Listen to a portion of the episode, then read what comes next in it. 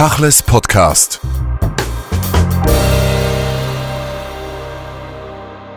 Jan Bernstein, Sie sind Präsident des New Israel Fund in der Schweiz. Rachel Halpern ist mit Ihnen im Co-Präsidium. Wir wollen heute sprechen über zivilgesellschaftliches Engagement im Kontext des Krieges in Israel. Sie selbst sind in Israel geboren, in Petach Tikva, leben seit vielen Jahren in der Schweiz. Wie ist es in dieser Doppelrolle jetzt im Ausland zu sitzen, viele der Familienmitglieder und auch der Freunde in Israel zu wissen, Menschen, die im Militär sind und weit darüber hinaus? Bei mir ist das schon ein langjähriger Prozess. Die Bewegung vom rein Israeli sein und irgendwann auch eine diasporische Identität zu äh, erwerben. Und äh, auch durch die Familie, durch meine Frau und Kinder, die diasporische Juden sind, ist dieser Teil meiner Identität immer stärker. Aber natürlich, meine Verbindung auch äh, emotional zu Israel ist sehr hoch. Der New Israel Fund ist eine der vielen aktiven Organisationen in der Unterstützung Israels in der Schweiz und in der Welt gemeinhin. Er ist immer wieder mal äh, verpönt gewesen als linke Israel hassende Organisation, wenn man jetzt die Extreme zitieren möchte. Wir kommen gleich auf diesen Aspekt, aber eigentlich seid ihr eine sehr moderne zivilgesellschaftliche Organisation, die anders arbeitet als andere. Könnten Sie das vielleicht ein wenig ausführen? Ja, NIF ist eher jung, relativ zu anderen. Äh, NIF ist äh, ungefähr 40 Jahre alt und äh, wie Sie sagen, sehr modern. Es ist auch eine israelische-amerikanische Kooperation von Anfang an. Es gibt tatsächlich einen Verein in Israel, NIF, und einen Verein in den USA, NIF. Sie haben sogar gemeinsame Steuererklärungen. Also alles, was in Israel gemacht wird, wird auch automatisch durch die amerikanischen Steuerbehörden angeschaut und dadurch ist das sehr, sehr transparent.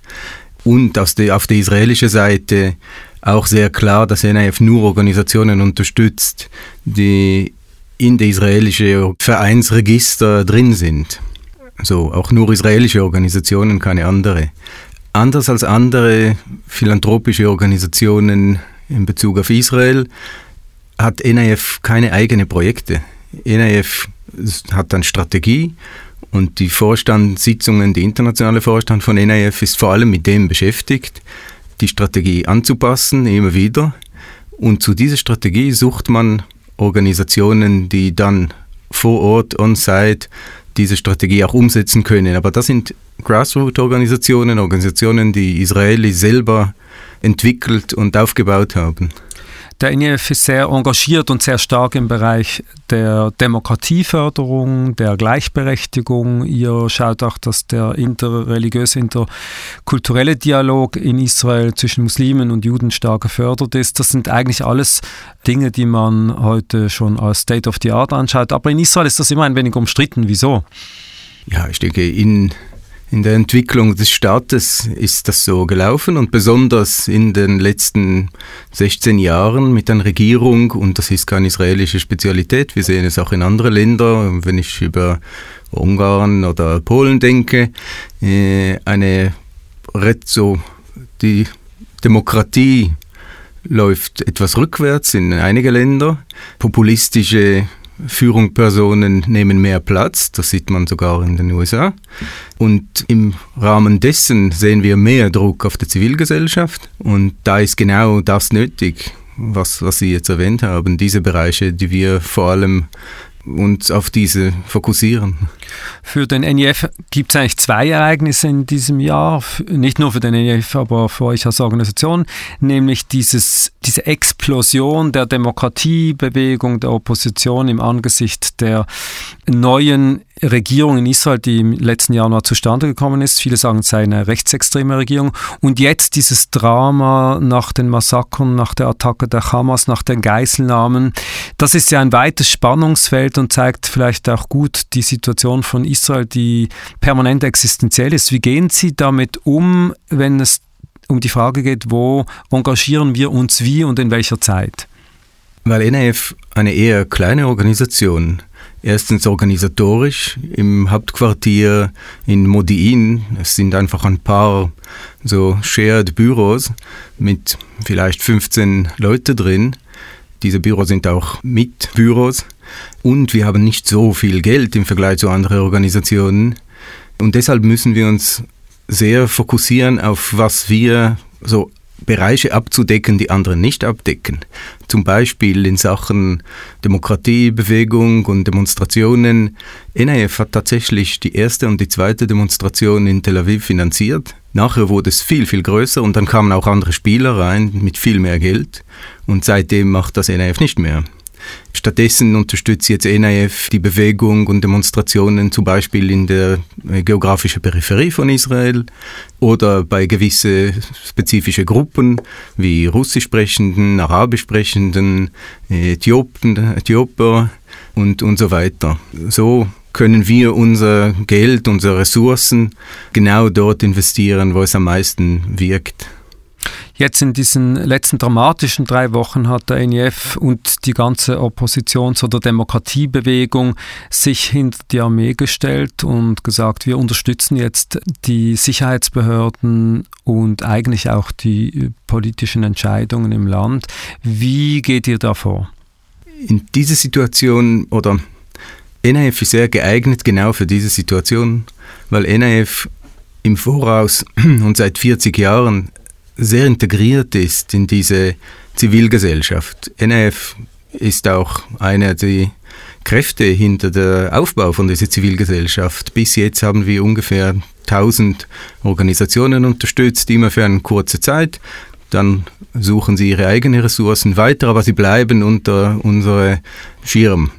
Und deshalb, als sowas passiert, wie so eine nationale Katastrophe, diese entsetzliche Attacke im Süden, ist NIF sofort dort. Wir haben Kontakt mit allen Organisationen, wir wissen genau, wer wo etwas braucht. Und in diese Situationen musste NIF leider im, in den Schuhe von der Stadt zum Teil treten, weil die Stadt einfach nicht dort war, wie zum Beispiel bei der Relocation vom Ofakim. Das sind hunderte von Familien, die in Hotels jetzt in Jerusalem und Umgebung sind. Und bis die Stadt das finanziert hat, das hat das NIF finanziert.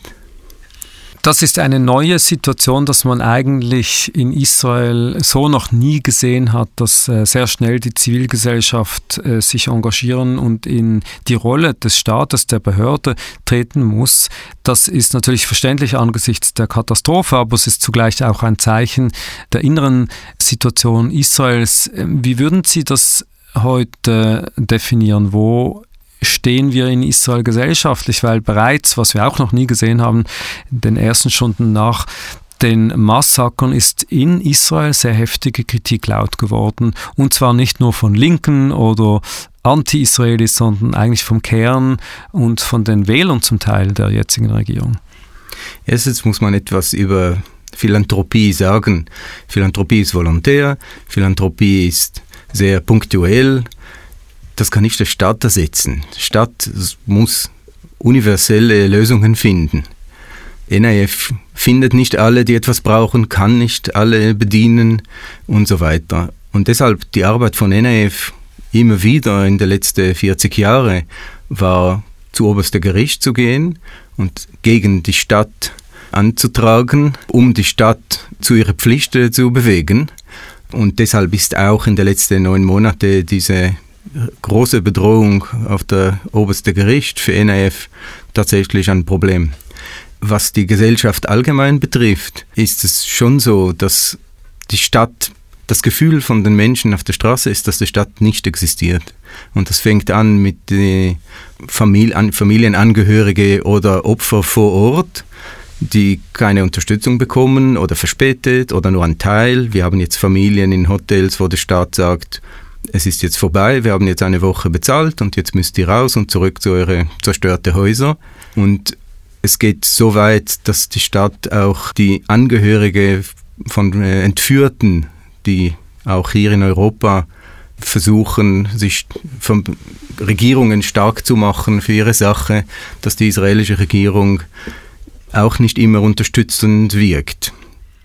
Und genau da sind Sie ja sehr aktiv gewesen in den letzten Tagen. Tachles hat das letzte Woche berichtet. Die israelischen Angehörigen vertrauen zum Teil ihrer eigenen Regierung nicht mehr, versuchen im Ausland mit anderen Regierungen oder dem Roten Kreuz die Freilassung ihrer Angehörigen zu organisieren und zu verhandeln. Der NEF hat da im Hintergrund mitgewirkt, sehr aktiv. Was können Sie da tun konkret? Erstens muss ich sagen, dass er vom Anfang an, seit der Tag danach, nach dieser Attacke, ja, seit 8.10., ganz klar die Sache der Entführten im Fokus genommen hat und als Hauptaktivität genommen hat weltweit. Wir haben auch heute Morgen gesehen, wie die Interessen von Staat und äh, vom Entführten nicht gleich ist, wo der israelische Außenminister Minister ein Gespräch zwischen Familien in New York und äh, der Generalsekretär der UNO versucht da zu verbieten. Diese Familien haben schlussendlich auch ohne ihm dieses Gespräch geführt. Äh, hier in der Schweiz war es so, dass es für diese Familien wichtig war, die Schweizerische Außenministerium und auch die Präsidentin vom Rot, von der Roten Kreuz persönlich zu treffen und ohne Vertretung des Staates. In der Natur der Sache, wenn wenn ein Repräsentant eines Staates ist, und das ist nicht nur Israel, das betrifft alle, in einem Raum sitzt, dann sind auch andere Interessen da, nicht nur die humanitären Interessen der Familien. Aber man muss sich das mal vorstellen, wir sind mitten in einer der größten Krisen von Israel, es herrscht Krieg und eine zivilgesellschaftliche Organisation unter Umgehung, in meinen Worten, jetzt des Kontakts zum Beispiel mit der israelischen Botschaft hier vor Ort, organisiert man solche Termine auf Wunsch der Angehörigen, aber da sind sie ja in einer schwierigen Situation, nämlich zwischen Stuhl und Bank. Erstens ist das nicht neu und zweitens, ganz ohne Kontakt mit der Botschaft waren wir nicht. Die Botschaft hat sich hier in Bern auch bereit erklärt, uns zu unterstützen. Wir konnten es auch ohne machen. Und in Genf haben wir mit der Botschafterin auf ihren Wunsch vorher noch gesprochen. Sie es war ihr bewusst, dass wir alleine gehen, aber sie wollte mit uns äh, noch äh, diskutieren, bevor wir gehen. Und sie war auch sehr angenehm und, und sehr hilfreich. Genau, da muss man sagen, in Genf ist die UN-Botschaft, äh, also die Botschafterin Israels, die bei den Vereinten Nationen sitzt und in Bern die Botschafterin Israels. In Genf gab es Termine beim Roten Kreuz. Das Rote Kreuz, das eigentlich per Definition schon in Geiselsituationen verhandeln muss und Zugang hat. Wie schätzen Sie die Situation denn ein in Bezug auf das Rote Kreuz? Man hat ja in den ersten Tagen gesagt, ja, ihr tut nichts, ihr seid nicht dort vor Ort. Normalerweise besuchen Sie immer sofort Häftlinge. Wie ist denn die Arbeit des Roten Kreuzes in diesen Tagen? was wir dort in diesem Gespräch mitbekommen haben und verstanden haben, und das war für die Familien sehr wichtig, ist, dass der Rote Kreuz die eigene Mitarbeiter nicht riskieren möchte. Und äh, Zugang zu Gefangenen geht es nur, wenn beide Seiten oder alle involvierten Seiten zusichern können, dass die Rote Kreuz Mitarbeiter nicht gefährdet sind. Das war auch für die Familien sehr wichtig zu hören, dass die Rote Kreuz dran ist. Und ich, ich denke, ein wichtiger Punkt bei der Treffen alleine mit den Familien für das Rote Kreuz war, dass die Familien das Technische viel besser verstanden haben und ihre humanitäre Not war im, im Zentrum waren gar keine anderen Interessen und wir wissen, dass auch auf, der, auf theoretischer Ebene die Interessen sind nicht gleich. Aber wie schätzen Sie denn die Situation ein? Wir haben so immer gelernt in der Geschichte Israels, ist ja jetzt nicht die erste Geiselnahme, wenngleich die schlimmste, dass man um jedes Leben kämpft, um jede Geißel, sogar um die toten Geißeln hat man immer wieder gekämpft, Gefangene freigelassen gibt da viele Beispiele. Jetzt haben wir 200 Geiseln in einer sehr viel komplexeren Situation. Wir haben eine Regierung, die schon teilweise gesagt hat, die Geiseln seien nicht das oberste Ziel. Wie schätzen Sie denn Israels Haltung zu den Geiseln in dieser sehr schwierigen Situation ein? Ich denke, man kann Israels Haltung gegenüber den Geiseln von der allgemeinen israelischen Politik gar nicht trennen. Ich denke, dass die israelische Regierung genau wie, wie es nicht wirklich funktioniert in anderen Bereichen, funktioniert es auch in diesem Bereich nicht. Der, die Person, die jetzt verantwortlich ist für die äh, Koordination und Arbeit für die Freilassung vom Geiseln, ist eine Person, wo die Familien gar nicht trauen. Äh, eine Person, die in seiner Vergangenheit und Erfahrung oft mehr Probleme und Unruhe kreiert hat. Eine Person, wo bekanntlich wenige vertrauen. Und das ist eine persönliche Ernennung von dieser Regierung. Das heißt tatsächlich, dass es scheint, dass diese Regierung in die Freilassung kein Interesse hat. Und wir sehen, die Geiseln, die freigelassen wurden, und das sind bis jetzt vier, wurden nicht von den israelischen Behörden verhandelt. Das, sind, äh, das geht alles über die USA. Aber das ist eigentlich eine sehr harte Analyse, wenn wir jetzt versuchen, in die Zukunft zu blicken. Das heißt eigentlich, dass die israelische Regierung im Moment nicht in der Situation ist, hier äh, Vertrauen zu schaffen gegenüber den Angehörigen und Familien, aber auch nicht in einer Verhandlungsposition ist, äh, die Hoffnung gibt, dass diese Geiseln alle mal freikommen und zwar unversehrt. Ja, was in der Zukunft passiert, weiß man nicht, aber im Moment sieht es tatsächlich aus, dass die amerikanische Regierung sehr tief drin ist im Moment in Israel, militärisch und auch politisch. Der amerikanische Außenministerium saß in einer Kabinettssitzung. Es ist immer zweischneidig. Einerseits die Unterstützung von den USA ist im Moment sehr wichtig gegenüber einem möglichen Krieg im Norden und äh, diese große Kraft, dass die Amerikaner mit Flugzeugträger bringen, ist, soll deeskalierend wirkend und das scheint bis jetzt so. Aber auf der anderen Seite, wenn man der große Bruder braucht, dann hat man vielleicht selber nicht mehr so viel Kraft. Und das ist für Israel eine negative Entwicklung. Und auf einer ähnlichen anderen Ebene verhält es sich mit der Zivilgesellschaft. Israel braucht im Moment diese Unterstützung durch NIF und allen anderen Organisationen. Man hat von außen ein wenig den Eindruck, das ist gar nicht so klar koordiniert. 100.000 Aktionen werden jetzt äh, lanciert und finden statt. Äh, das kann man gut verstehen, das ist auch ein Teil von Schock und Ohnmacht äh, und vielleicht sogar ein Teil der Therapie der Menschen im Ausland. Aber wenn wir ein wenig in die Zukunft blicken, diese Ebene der Zivilgesellschaft, die ja durch die amtierende Regierung versucht worden ist abzuschaffen, der Einfluss wurde versucht kleiner gemacht zu werden. Also das ist ja nochmals eine ganz neue Konstellation dieses Israels, das wir so lange kennen. Ja, das ist so. Die Tatsache ist, dass die Gesellschaft jetzt, die Zivilgesellschaft, noch mehr braucht und das ist, weil die Regierung selber nicht funktioniert. Natürlich ist das längerfristig nicht möglich und wie ich gesagt habe, die Zivilgesellschaft ist auch für solche Aufgaben gar nicht gebaut. Die universelle Lösungen sollen von der Regierung kommen. Wahrscheinlich nicht von dieser Regierung, hoffentlich von einer anderen Regierung. Wie schätzen Sie das denn ein? Irgendwann, hoffentlich wird der Krieg vorbei sein, irgendwann wird die Situation sich vielleicht beruhigt haben, wenn sie nicht sogar noch eskaliert. Die Gesellschaft ist sehr zerrissen gewesen vor dem Krieg. Sie hat sich jetzt zusammengerauft während des Krieges. Und doch sieht man schon erste Risse wieder in, den ersten, in der dritten Woche dieses Krieges. Wie schätzen Sie das ein? Meine optimistische Sicht die Sachen ist, äh, dass man sieht, wie viel Kraft die zivile Gesellschaft hat und wie viel Kraft die israelische Gesellschaft allgemein hat. Man kann auch nicht vergessen, dass Israel drei Jahre nach dem Zweiten Weltkrieg gegründet wurde. Und auch hier, dieser Schock, das wir hier erleben, kann auch wecken und, äh, und etwas bewegen. Und was man auf jeden Fall sieht, ist, dass mehr, größere Teil, Anteile der Bevölkerung die Situation, die politische Situation innerhalb von Israel besser verstehen.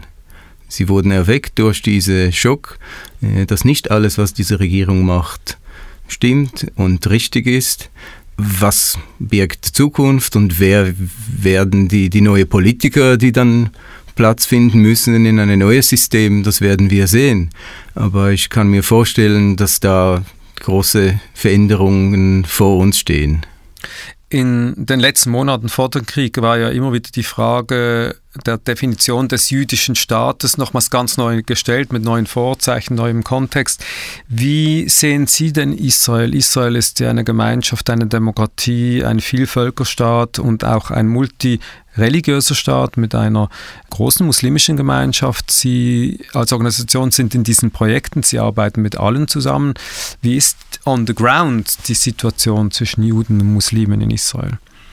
Das ist etwas, was NAF seit Jahren begleitet und für uns sehr wichtig ist, weil es ist eine sehr wichtige, der Shared Society, die gemeinsame Gesellschaft, ist das Basis für, auch für eine äh, stabile Politik und eine stabile Gesellschaft. Und in Israel gibt es eine sehr große Minderheit von 20 Prozent, was viele Israelis und auch viele Juden im Ausland gar nicht kennen und gar nicht so wahrnehmen. Aber ohne eine Gesellschaft, wo auch diese große Minderheit sich wohlfühlt und ein Teil von der Gesellschaft fühlt, wird Israel nie wirklich eine Demokratie. Und wo verorten Sie dann die sogenannte, den sogenannten jüdischen Staat. Ist das eine historische Diskussion, die Hand in Hand geht mit der Frage um Israel? Oder ist die heute nochmals neu definiert, dass nämlich der jüdische Staat einer ist nur für Juden? Äh, wie erleben Sie das? Das ist ein bisschen so der unterschiedliche Vision. Im Moment diese Regierung hat die Vision von einem Staat nur für Juden die auch größer ist als die jetzige äh, souveräne Grenze. Und da sieht man auch jetzt während der Krieg in, in äh, Judäa und Samaria, in den besetzten Gebieten, dass Siedler äh, sich eine Art von Gewalt gegen Palästinenser erlauben, das, das sie sich nie erlaubt haben. Es wird wahrscheinlich gefördert jetzt auch von dieser Regierung, zum Teil durch die Idee, dass man Waffen an allen verteilt quasi als Reaktion nach dem, was jetzt im Süden passiert ist. Ich würde mir lieber eine Stadt wünschen, die die Sicherheit selber in der Hand nehmen und nicht an, äh, an ihre Bürger weiter delegiert. Äh, was die jüdische Stadt betrifft, denke ich, dass Judentum natürlich ein Teil von dieser Stadt ist. Für mich ist es sehr wichtig, dass diese, dass die jüdische Anteil der Bevölkerung auch in der Mehrheit bleibt. Ich finde, dass in viele andere Länder können Juden als Minderheit leben, aber das Spezielle und das Wichtige in Israel ist, dass die Juden dort in der Mehrheit sind. Aber in der Mehrheit sein heißt nicht, die Minderheit zu vernachlässigen und äh, zu schikanieren. Sie haben erwähnt, Siedler sind mehr bewaffnet als früher. Ähm, es gab auch viele Ereignisse im letzten Jahr bis hin zu Toten. Siedler haben arabische Menschen umgebracht. Da könnte man jetzt sagen, das war ja jahrelang umgekehrt. Die Siedlerbewaffnung ist eigentlich eine Reaktion auf die Gewalt der Gegenseite und einer sich zum Teil radikalisierenden arabischen Minderheit in Israel. Haben Sie Angst vor einem Bürgerkrieg gehabt in den letzten Jahren? Ich denke, in den letzten Monaten war es ein Thema. Was man in der arabischen-israelischen Gesellschaft sieht, ist einfach eine, eine, eine Gewaltwelle innerhalb von dieser Gesellschaft, der offenbar aus äh, krimineller Energie kommt. Teilweise, weil die israelische Polizei die israelische, also die jüdische organisierte Kriminalität zerschlagen hat und in diesem Raum haben arabische Familien Platz gefunden. Und weil die israelische Regierung, diese die letzte Regierung von äh, Bennett und äh, Lapid, hat eine sehr konkrete und klare Programm, wie sie mit äh, der Gewalt in der arabischen israelischen Gesellschaft umgehen. Und es ging tatsächlich zurück. Bei dieser Regierung ist das kein Thema mehr. Für diese Regierung nehme ich an, dass diese Gewalt und diese Verunsicherung von israelischen Arabern spielt eigentlich zu Hände von einigen Exponate in dieser Regierung. Sie wollen die arabische Bevölkerung verunsichert und kleiner. Ich habe es am Anfang eingangs unseres Gesprächs erwähnt, der New Israel Fund wird immer wieder kritisiert äh, in die Ecke der ganz linksextremen Israel-Hasser gestellt, unter anderem vom amtierenden Premierminister Netanyahu. Das geht auf einige Jahre zurück, dass er den NIF auch immer wieder öffentlich in Parlamentssitzungen kritisiert hat. Damals ging es um den sogenannten Goldhagen-Bericht, auf den ich jetzt gar nicht im Detail eingehen möchte, aber das war ja ein Narrativ, das oft übernommen wurde. Was ist denn das Problem mit dem NIF und Israel? Ja, ich denke, das NIF als Vertreter der Zivilgesellschaft und als die größte zivilgesellschaftliche Organisation ist natürlich für diese Regierung ein Dorn im Auge. Und das sieht man nicht nur in Israel, das sieht man auch in Russland und in Ungarn und in Polen. Jetzt in Polen hoffentlich wird es besser. Es ist störend, es ist eine andere Vision, es sind Kräfte, die von unten kommen, die nicht in der gleichen Richtung wie die Regierung funktionieren. Dazu muss man sagen, dass NIF immer nur Organisationen unterstützt, die auf die offizielle Register des Staates stehen. Und die Stadt hat nie eine von diesen Organisationen aus dieser Liste rausgeschmissen. Dazu kann man auch sagen, dass Netanyahu selbst vor dieser Zeit, vor der Zeit der Attacke an Enayev, Teil von einigen Enayev-Aktionen war. Er hat in einer Aktion von Enayev in der Knesset äh, der äh, Unabhängigkeitserklärung mit unterschreibt. Wir haben Briefe, dass er an unsere Spender als Dankesbriefe unterschreibt. NIF war vorher nie ein Problem. Es ist eine ganz klar gezielte Suche, die Gesellschaft, die zivile Gesellschaft zu schädigen. Das ist äh, eine Debatte, die wahrscheinlich so schnell nicht zu Ende sein wird. Zum Schluss die Frage in den aktuellen Tagen und Wochen, die uns bevorstehen. Sie haben gesagt, wo Sie Ihren Fokus legen. Was können Menschen im Ausland, jetzt speziell in der Schweiz, tun, um Israel zu unterstützen? Ich denke, dass speziell in der Schweiz, aber auch sonst wo, nochmals, ich finde, der Fokus auf, auf die äh, Entführten muss da sein gegenüber die lokalen Behörden, sei es hier oder in anderen Ländern, gegenüber der Bevölkerung hier und auch gegenüber die israelische Regierung und die israelische Vertretung. Dazu kann man und soll man auch Initiativen unterstützen, die ganz konkret die israelische Bevölkerung, auch wenn jetzt punktuell und auf Zeit, entlasten. Also im psychologischen Bereich oder bei der Wohnsituation von Familien und natürlich, wenn es ganz auf, auf die Schweiz bezieht, es gibt hier Leute, es gibt hier Israelis, die entweder gestrandet sind oder sogar für ein paar Wochen hier kommen, um sich zu beruhigen. Und äh, diese kann man sicherlich unterstützen. Jaron Bernstein, vielen Dank für das Gespräch. Danke. Tachles Podcast.